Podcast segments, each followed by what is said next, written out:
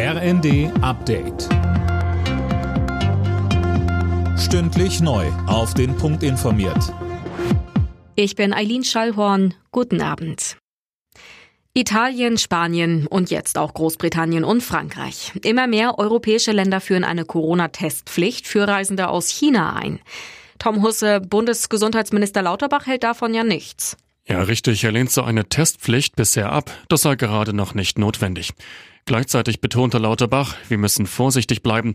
Er bereitet deshalb mit anderen europäischen Staaten ein Variantenmonitoring an Flughäfen vor, um neue Virusmutationen frühzeitig zu erkennen. Dabei könnten die Passagiere einzelner Flugzeuge stichprobenartig auf Corona getestet werden.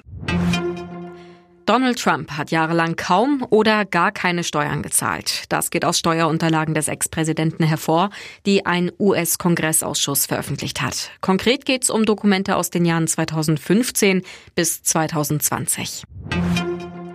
Zum Jahreswechsel kann das neue Bürgergeld pünktlich an den Start gehen. Das hat die Bundesagentur für Arbeit erklärt. Mehr von Alena Triebold. Vorstandschefin Nahles sagte, man werde in der Lage sein, die erhöhten Regelsätze pünktlich auszugeben.